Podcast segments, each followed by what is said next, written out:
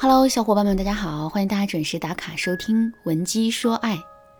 在今天的课程开始之前呢，我先来问大家这样一个问题：假设你在逛街的时候偶遇了一个小哥哥，你对这个小哥哥一见钟情，那么接下来你是会采取一些行动，主动开启这段感情呢，还是眼睁睁的看着小哥哥一步步的消失在人群中呢？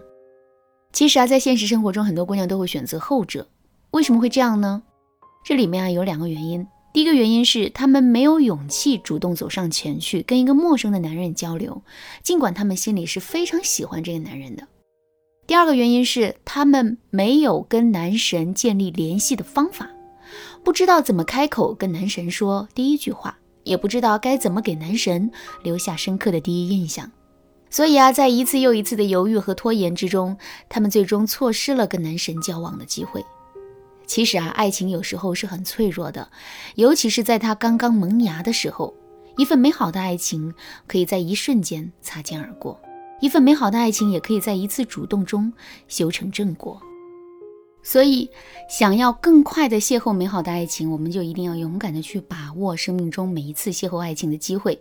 那说到这儿，问题来了：面对一个完全陌生的小哥哥，面对一段毫无掌控力的爱情。我们到底该怎么做才能让这段感情一步步变得圆满呢？其实啊，我们只需要遵循下面这三个步骤就可以了。第一步，找到连接点。想要成功俘获男神的心，我们首先就要跟他产生联系。怎么才能跟男神产生联系呢？两个人之间的连接点很重要。这就像是一条湍急的河流，如果没有桥梁作为连接，和两岸的人是没有办法产生联系的。其实啊，我们跟男神之间也隔着一条陌生感形成的河流，我们必须要在两个人之间建立起一座沟通的桥梁，只有这样，两个人才能够产生足够多的联系。那么，我们该怎么找到两个人之间的连接点，从而建立起这座桥梁呢？首先，我们可以使用求助法。男人都是有保护欲的，面对一个柔弱女人的求助，他们一般都是会乐意帮助的。基于这个前提，如果我们能够在一些具有可延续性的问题上向男人求助的话，那么两个人之间就会产生紧密的联系。什么是可延续性的问题呢？举个例子来说，我们在路上遇到了一个心仪的小哥哥，这个时候我们马上三步并两步走上前去，向小哥哥问路，希望用这种方式建立起两个人之间的联系。这种求助方式啊，就是一种不可延续性的求助。因为只要男人给我们指路，两个人之间的联系就消失了。可是如果我们找男人换钱呢？比如说我们手里有五十块钱，但微信里面没有钱，我们想让男人帮忙在微信里转点钱给我们，我们给他现金。这样的求助就是一个可延续性的求助，因为只要男人答应帮我们，两个人就势必要加上微信，之后两个人再通过微信进一步建立联系，这就是水到渠成的事情了。其实啊，向男人求助的方式还有很多，上面不过是最简单的一个例子。如果你想掌握更多的方法，可以添加微信文姬零六六，文姬的全拼零六六来预约一次免费的咨询名额。那除了求助法之外，我们还可以通过打造相似性的方式来建立两个人之间的联系。现在我们来思考这样一个问题：如果你在街上遇到一个跟你穿一样衣服的人，你会不会多看他几眼呢？肯定是会的，对吧？如果这个人不仅跟你穿了一样的衣服，还跟你走了一段同样的路，并且呢跟你进了同一家饭馆，这个时候你肯定会对他更感兴趣的。这就是打造相似性的意义。如果用心理学原理来解释的话，我们可以称之为趋同性理解。所谓的趋同性理解，就是我们每个人啊都会对自己有一种强烈的认同感。也正是因为如此，对于那些跟我们很相似的人或者事物。我们会有一种天然的亲切感，所以啊，如果我们能够在第一次见面的时候就打造出了自己跟男人的相似性的话，那么男人肯定会对我们倍感亲切的。在这个基础上，如果我们再进一步引导男人跟我们交换联系方式的话，那最终的效果肯定是事半功倍的。具体该怎么操作呢？比如说，我们跟男人是在电梯里遇到的，之后我们对这个小哥哥啊一见钟情。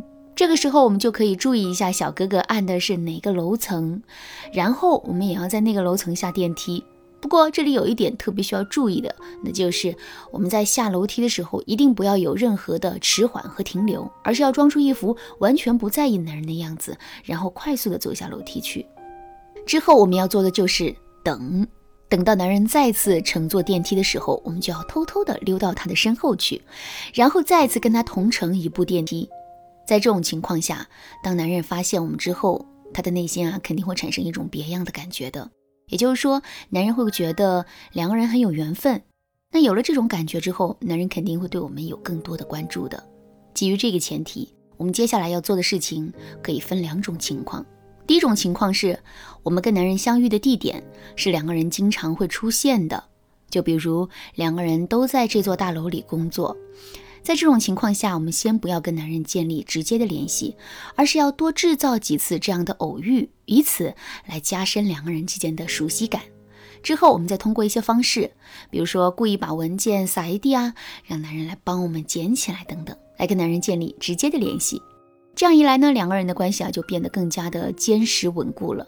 第二种情况是我们跟男人相遇的地点，并不是两个人经常会出现的场所。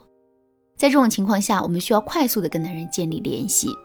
怎么才能实现这个目标呢？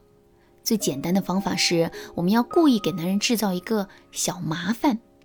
比如说，我们可以假装不小心把咖啡洒到男人的身上，这样一来，我们就可以帮男人处理身上的污渍，并跟他产生进一步的交流了。好啦，那今天的内容到这里就要结束了。